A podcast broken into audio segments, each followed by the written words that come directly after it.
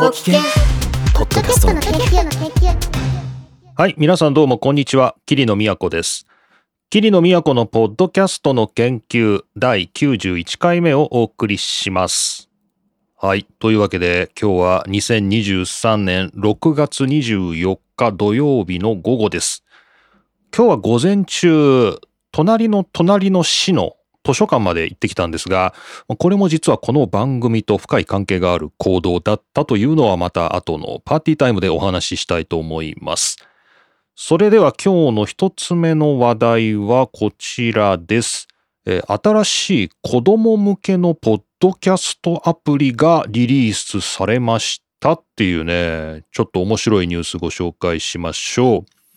えーこちら、えーキッズポッドというですね、まあそのままキッズ子供で、ポッドはまあ、ポッドキャストのポッドですね。キッズポッドというアプリで、えーっとですね、この会社のリリースによりますと、3歳から13歳の子供にポッドキャストを安全に楽しんでもらうためのアプリというですね、えーそういう、なんていうんですか、触れ込みでリリースされてまして、300以上の子供向けのポッドキャストを安全に提供すると。まあ、これをね、あの、売り文句にしています。で、kidspod.app というですね、まあそういうドメインがありまして、まあそこで kidspod 紹介されています。で、僕はこれたまたまニュースで触れられていて知ったんですけど、あの、もうね、日本の、えっ、と、Apple Store でも、Apple Store? アップストアね。アップストアでも、えーリリースされてますね。で、Android の方でもリリースされてるようです。KidsPod です。で、ちょっとですね、面白いなって思ったのが、子供向けのね、ポッドキャストっていうのは意外と考えてたことなかったなと思って。皆さんもね、これ多分聞いてる方は大人の方が多いんだろうと思うんですけど、意外とそこ穴場なのかなっていうね、なんかね、そんな気がしたんですよ。こう、本とかね、あの、子供向けの本たくさんあるし、もうそれこそ、さっき午前中図書館行ってたんですけど、まあ、混んでますわ。その子供向けのね、あの、本のコーナー。土曜日だしね、もうめっちゃ混んでるし、こう本っていうのはね、子供向けっていうのがなんか結構定着してて、この Amazon の Kindle でもありますよね、子供向けの Kindle。大人向けと同じ Kindle だと思うんですけど、その、ちょっとこのインターフェースとか、こう見られる本とかが子供向けにカスタマイズされてて、月額、年額か？年額1万円ぐらいで子供用の本が読み放題っていう、そういうなんかありますよね。Kindle for Kids みたいなね。そんなのあって、あの本では、あ、子供向けっていうマーケットがちゃんとあるし、まあ、それを求めてる親もいるんだなっていうのは、まあ、分かってはいたんですけど、ポッドキャストで子供にね、提供する。で、子供が聞きたいっ、ポッドキャストの番組っていうのと、あと親が子供に与えたい。これが大事だよね。どっちかって言ったらね。親が子供にポッドキャストを与えたいっていう、そういうね、ニーズがあるっていうことに僕は気がつかなかったんで、あ、すごいってちょっと目から鱗だったんで紹介しようと思って今日真っ先に紹介したのがこのキッズポッドでした。で、えっ、と、この、まあ、プレスリリースにも書いてあるんですけど、えーまあ、かなりの親がですね、まあ、お子さんを持っている親が、えー子供がこう、スマホとかタブレットを見すぎていると。そのスクリーンタイムですよね。ずっとその画面を見ている時間が長すぎるって考えてて、これを例えばポッドキャストっていうものに部分的に置き換えると、まあ、子供が、例えば聞きながら、なんだろう、ブロック遊びをするとか、なんか別のことを、例えばね、こう、おもちゃで遊ぶにせよ。このスクリーンのタイム、スクリーンをずっと見つめている時間を、ポッドキャストに置き換えることによって、それを減らすことができるんじゃないですか、みたいな、なんかそういう提案の仕方をしてるんです。面白い。で、ちょっと早速ですけれども、えー僕もこのキッズポッドをインストールしてみましたので、ちょっとその、えっ、と、一部始終をですね、これからご紹介したいと思います。え僕の場合 iPhone ですので、えーパパッとですね、まずは App Store でこのキッズポッドっていうのを検索してみました。うん、黄色いね、アイコンで KP っていうね、キッズポッドの頭文字が彩られてますね、KP。で、これ起動しますと、親のえーメールアドレス入れてくださいっていうね、親がアカウント作ってくださいっていうね、まずいきなりあの、そんな画面になって、ポッドキャスト聞かせてくれないんですよね。まあ、これは親が管理するということで、まあ、絶対必須なんでしょうね。子供向けのアプリではね。大人のアプリだとね、あの、ユーザー登録はもうちょっと後にね、あの、実際に聞いてもらった後にね、やらせた方が、あの、利用率上がりそうですけど、これ子供向けのアプリだから、まあ、いきなり親がね、まずあなたのメールアドレス入れてくださいと。で、まあ、とりあえず自分のアドレスを入れてて、で、そうしたらパスワードを入れてっていうことで、こう、まあ、アカウントを作らされるんですね。いきなりね。ちょっとハードル高いですけど、まあ、子供向けっていうことを前提にするとこれしょうがないのかなと。で、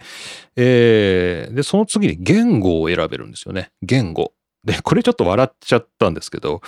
これ何語が選べるんだろうと思って、ラングエッジ。何語が選べるんだろうなと思ったら、えー、アメリカ英語かイギリス英語の2択でした。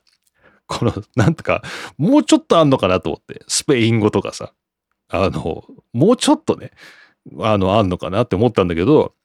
まあもちろん日本語はないだろうなとは思ってたんですけど、アメリカ英語かイギリス英語か選べる。まあそれどれぐらいの違いがあるんだろうと思いますけど、まあじゃあとりあえず僕はイギリス英語を選びました。UK English。で、そうすると、あの、番組をね、あの、ブラウズするページにたどり着きます。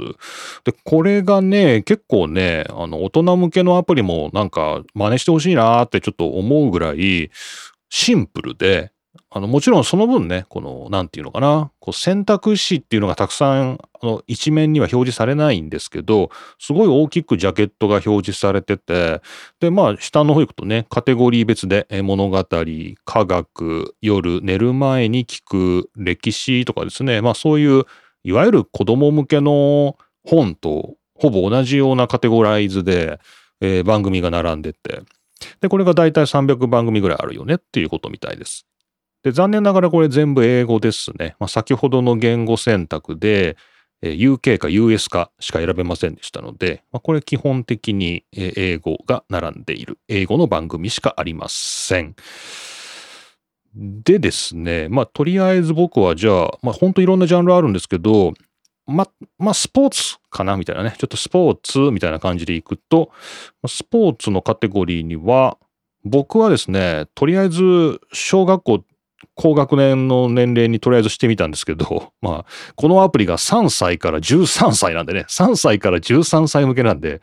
こうあんまり高い年齢にしても、なんかね、このアプリのターゲットから外れるし、かといってあんまり低い年齢にしたらね、なんかすごい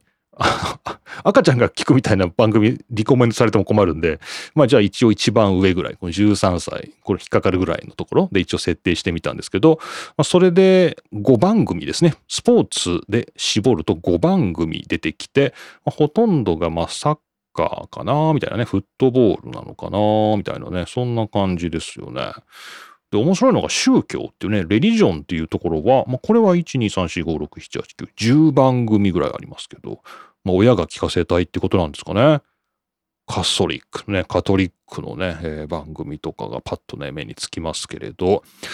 まあいろいろと、はい、こんな感じになってます。で、まあいろいろこれ課金要素もあるみたいですけどね、ちょっと僕が今触ってる限りでは本当に昨日、今日か、今日の朝入れたばっかりなんで、まあ、全然まだ何も言われませんけれども、こうなんかえっ、ー、と、プレスリリース的にはなんか課金要素もあってね、お金を払うとなんかいろいろ管理ができるよみたいなことも書いてありますけど、僕が、まあ、これ日本で使ってるからなのかわかりませんけど、まあ、特に支払いの要求とか出てこないですね。で、これがね、子供向けがまず面白いなっていうところで、まあ、もう一個これ面白いと思うのは、これ英語の学習にもいいんじゃないですか？この子供向けのポッドキャストって、まあ子供が聞くんで、比較的聞き取りやすい英語で、かつ分かりやすいトピックについて扱う番組しか入ってないので、これ日本で、これちょっとこのキッズポッドが想定してない使い方だと思うんですけど、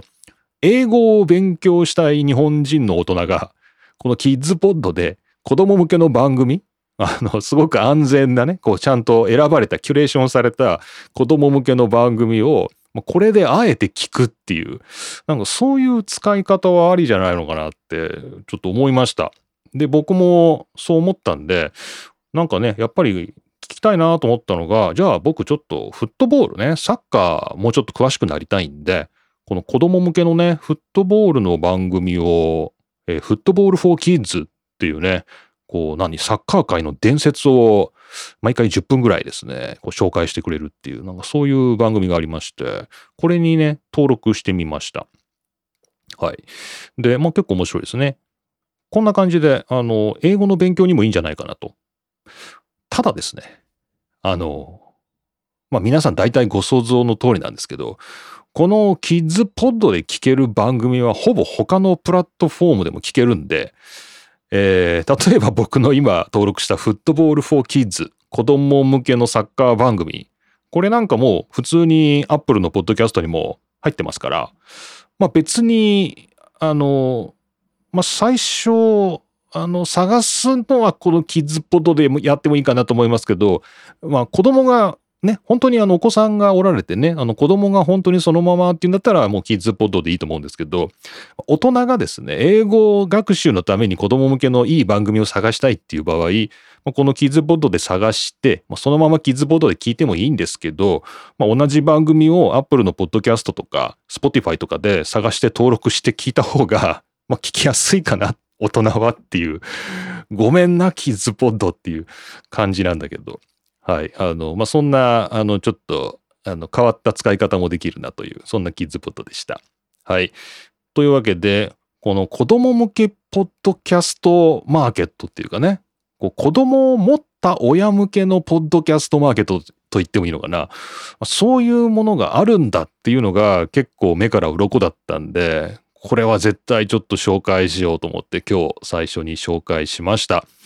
では使い方としてはもちろんお子さんがいる、えー、親御さんはですね、これ使ってもいいかなと思いますけど、残念ながら英語だけなので、まあ、英語学習でっていうなら、まあ、お子さんにぜひ。で、英語学習ということなら、大人が聞いても分かりやすくて面白い番組がたくさんありますので、まあ、そうやって大人が英語の学習に使うきっかけにもいいのかなと。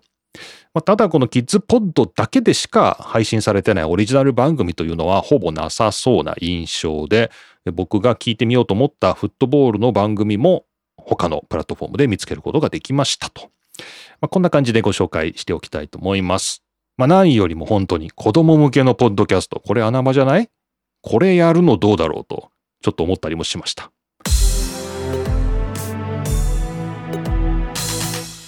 さて、二つ目は、これ YouTube 絡みなんですけど、ちょっとこれ、ポッドキャストにもすごい面白そうだなという記事、情報です。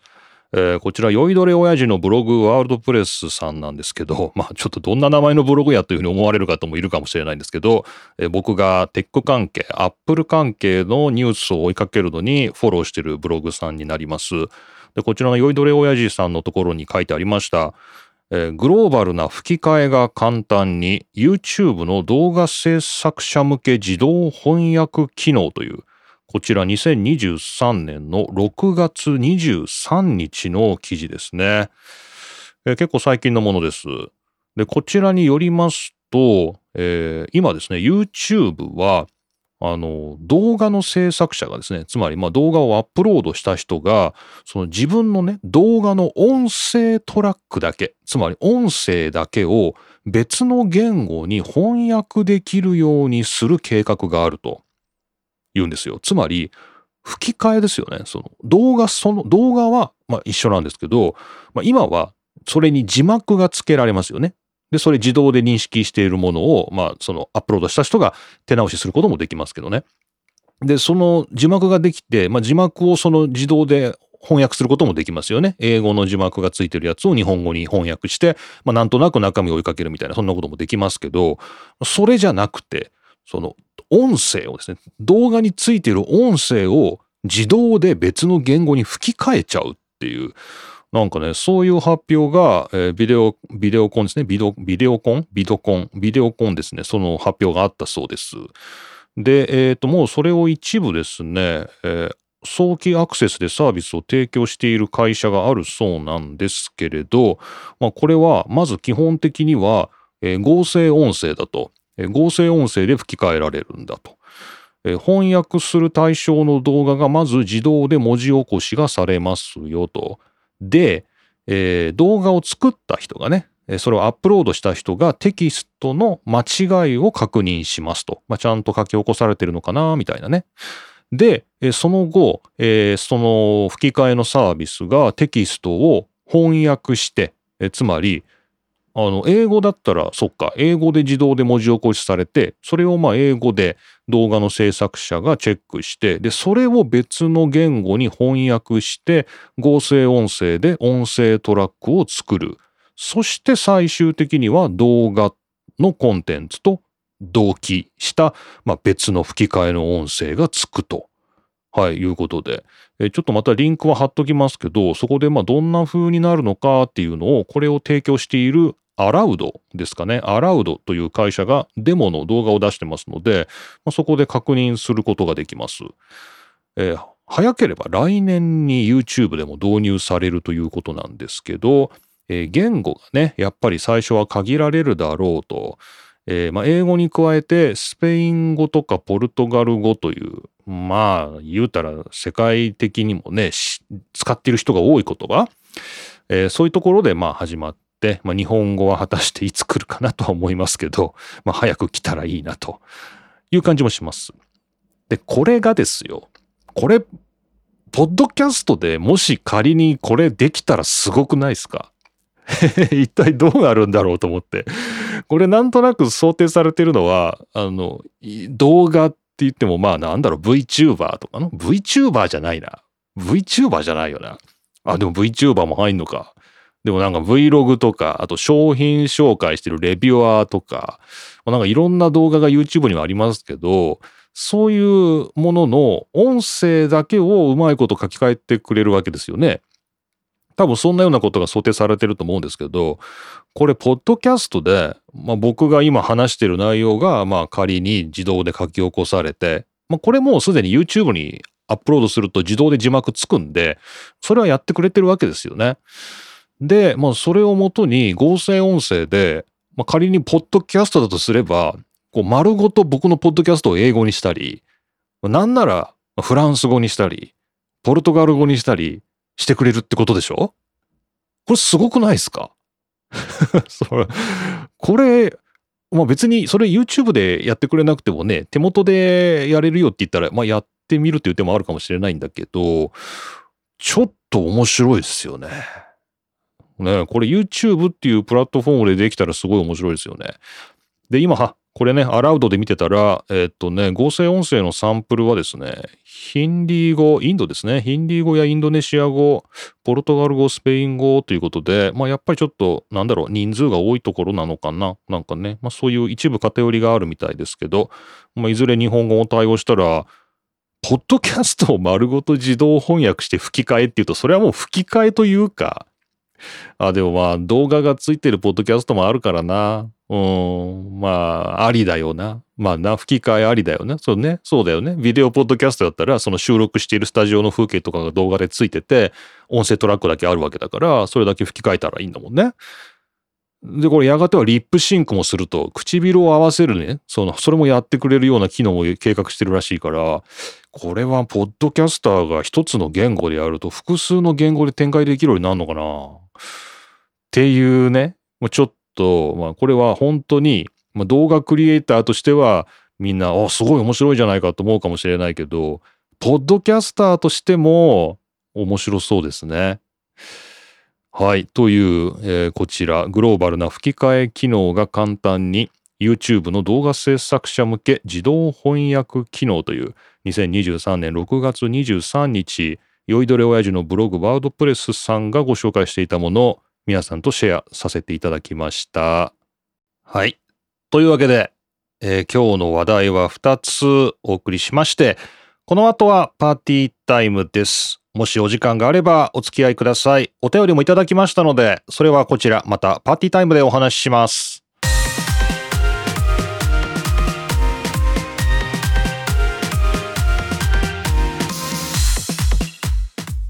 はい、パーティータイムです。改めまして、桐野都です。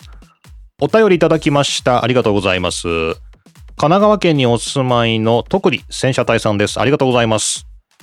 桐野先生、こんにちは。こんにちは。徳利戦車隊1.5倍速です。ありがとうございます。これあの、お便り始まる前にあれだけど、あの、1.5倍速ね、僕ね、最近、オーディオブックを1.2倍速で聞くっていうなんか習慣ができてきて、思ったんですけど、1.5は相当早いですよ。相当早い。でも、ポッドキャストだったらいいかもね。オーディオブックはあの、書き言葉を読んでるから密度がすごく濃いんで、1.5にしちゃうともう全然意味わかんなくなっちゃうんで、ギリギリ1.2ぐらいかなみたいな感じでやってるんですけど、はい、もう僕のポッドキャストは1.5でお楽しみください。はい、それで、第90回の放送を聞かせていただきました。ありがとうございます。音声 AI の技術の進歩が著しいですね。つい先日もビートルズの未完となっていた最後の曲が AI 技術で年内に公開するとの話が出ていましたね。出てましたね。なんかジョン・レノンの歌声だけ抜き出して使うみたいなね。さて、話の中で出てきた編集ツール、ディスクリプトについて、えーとか、あーとか、そういうのを消し去るというのは私にとって夢のツールです。普段、Teams の会議の書き起こしなどで、マイクロソフト Teams ですかね。自分の発言を見直すと、えーのオンパレードにげんなりしています。はい。ポッドキャストを提供している側ではないので、このツールの恩恵を受けることはありませんが、癖になっている人にとっては非常に便利な機能なんでしょうね。そういえば海外の方のコメントによく You know というのが発言の途中途中で入りますが、あれも AA に近いものなんでしょうかね？っていうね、えー、神奈川県にお住まいの特に戦車隊さんどうもありがとうございました。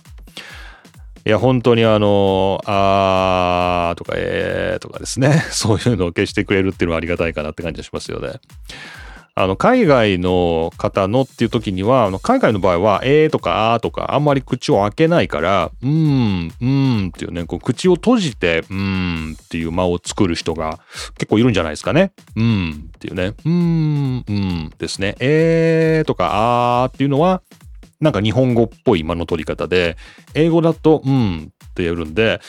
まあ、全然変な話ですけど、英語を話してて、英語っぽく話したい人は、あの、えーって言わずに、うーんって口を閉じるだけでもかなり本格的になるというですね、ライフハックを皆さんにお伝えしておきます。で、you know っていうのも、これもまあ、間を取るときになんか使う言葉で、まあ、特に、あの、君が知っているようにみたいな風に訳すことはないですよね。you know っていうのは、まあ、え、っと、みたいな感じかな。だから、えーとか、よりは、もうちょっとこう言葉になってるというか、えー、っと、かつまり、とか、そんなような時に you know って言うかもしれないですね。はい。you know も消した方がいいかもしれませんけどね。はい。ということで、神奈川県、特に聖者隊さんどうもありがとうございました。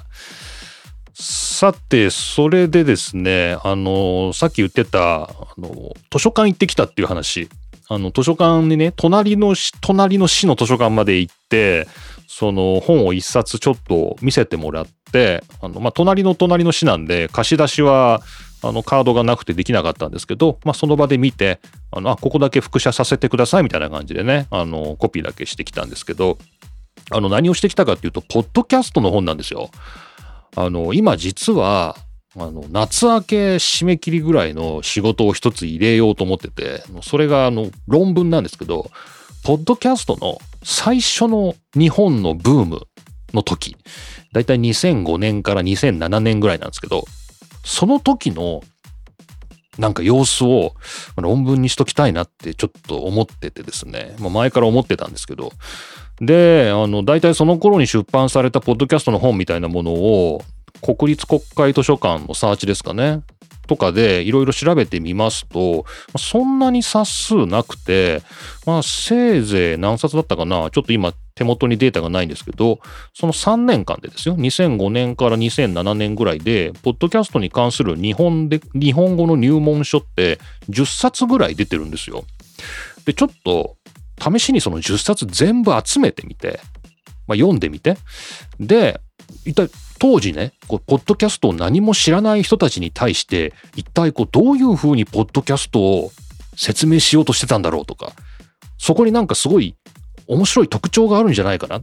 で、それは今とちょっと違うんじゃないかなとね。21世紀のブームの時のポッドキャストのなんだろう、紹介の仕方と、最初のね、2005年、6年頃のポッドキャストの説明の仕方って、なんか実は全然違うんじゃないのかなとか、なんかすごい素朴な疑問と、僕のかなり、なんていうのかな、あのーまあ、問題意識っていうのがありまして、ちょっと調べてみようと思って、あの、今、やってるところです。でも本は全部手に入りそうなんで、あの、今日見てきたのは、これはね、ポッドキャストの本ではなくて、ワードプレスの、ワードプレスのね、すごいよね、ワードプレスのマニュアル本なんですけど、2006年頃ですかね、のワードプレスのマニュアル本なんで、もう今21世紀では全く使い物にならない本なんですけど、これちゃんと図書館には蔵書されてて、除籍されてなかったんですね。幸いにもね。で、えっ、と、その中の一章に当たるところが、まあ、ポッドキャストをやってみようっていうね、なんかそういう、内容になってたので、あこれはちょっとそこだけ、あの、見てみたいなと思って、あの、見てきたっていう感じなんですよね。なので、またちょっとこの番組でもそういう IT 昔話というか、あの、ポッドキャスト最初のブーム懐かし話みたいなのを、まあ、たまにしていこうかななんて思ってます。で、もし皆さんでも、あの、当時、2005年、6年、7年ぐらいのね、一番最初の頃のポッドキャストっていうのをもしご存知の、えー老人会の皆さん、ポッドキャスト老人会の皆さんいましたら、まあ、僕と同じですね、老人会の皆さんいましたら、それはそれでちょっとお便りいただきたいですし、あとね、まあ、これは本当こんなところでね、お願いするのも、まあ、なんなんですけど、雑誌ですかね、当時の、なんかパソコン雑誌とかね、そういう雑誌で、ポッドキャストが特集されてたのがたまたま家にあったとかね、なんかそういうのがあったら、ちょっと教えてほしいです。ね、今のところちょっと雑誌までカバーできるような調査にはなってないんで、でもまあ一体どういうところに載ってたのかなみたいなね、ちょっと気にはなってます。多分 Apple 関係のね、やっぱ iPod 絡みで Apple 関係の雑誌とか、そういうテック系、IT 系のね、雑誌には、ポッドキャストたくさん特集されてたんじゃないのかなみたいなね、なんかそんなような、あの、目算はあるんですけどね。まあもし皆さん、あの、古い雑誌、ちょっとそろそろ捨てようかと思ってね、ちょうど縛ってたところですとか、まあなんかもしついでがあって、うわ、これめっちゃ古い雑誌だけど、ポッドキャスト特集されてるやん、みたいなね。なんかそんなのがあったら、教えてください。お便りでお願いします。はい。という、はい。みんなで作ろう、ポッドキャストの論文ということでね、えーちょっと調べてみようかと思ってます。はい。そんな感じですかね、今日のパーティータイム。なので、まあ今日午前中図書館行ってきましたけど、結構面白かったです。昔の本ね、2006年ぐらいのワードプレスの本、もう本当ワードプレスの部分も、ポッドキャストの技術的なところも全く使い物にはならないんですけど、こう、ポッドキャストってこういうもんなんですよっていう説明のところがね、やっぱりすごい今読むと面白いし、新鮮な感じがしますね。また、もうちょっとこれまたまとめてお話ししようかなと思ってます。はい。ということで、えーこの番組宛てのお便りは Google フォームでお送りください。Google フォームのリンク貼ってありますので、番組の詳細欄からぜひぜひ飛んでよろしくお願いいたします。あとはマシュマロとかですね、マストドンとか、あの、そういうところも、あの、全然、あの、生きてますというか、生きてますというか、まあ、マストドン今メインで使っている僕のソーシャルメディアですが、あの、こじんまりとやってますので、もしよかったらマストドンでも使ってる方、えーフォローしてメッセージ送ってください。よろしくお願いします。はい、こんな感じでしょうか。じゃあ、また次回ということで、えー今回、ポッドキャストの研究91回目ですね。2023年6月24日、桐野都がお送りしました。また次回お会いしましょう。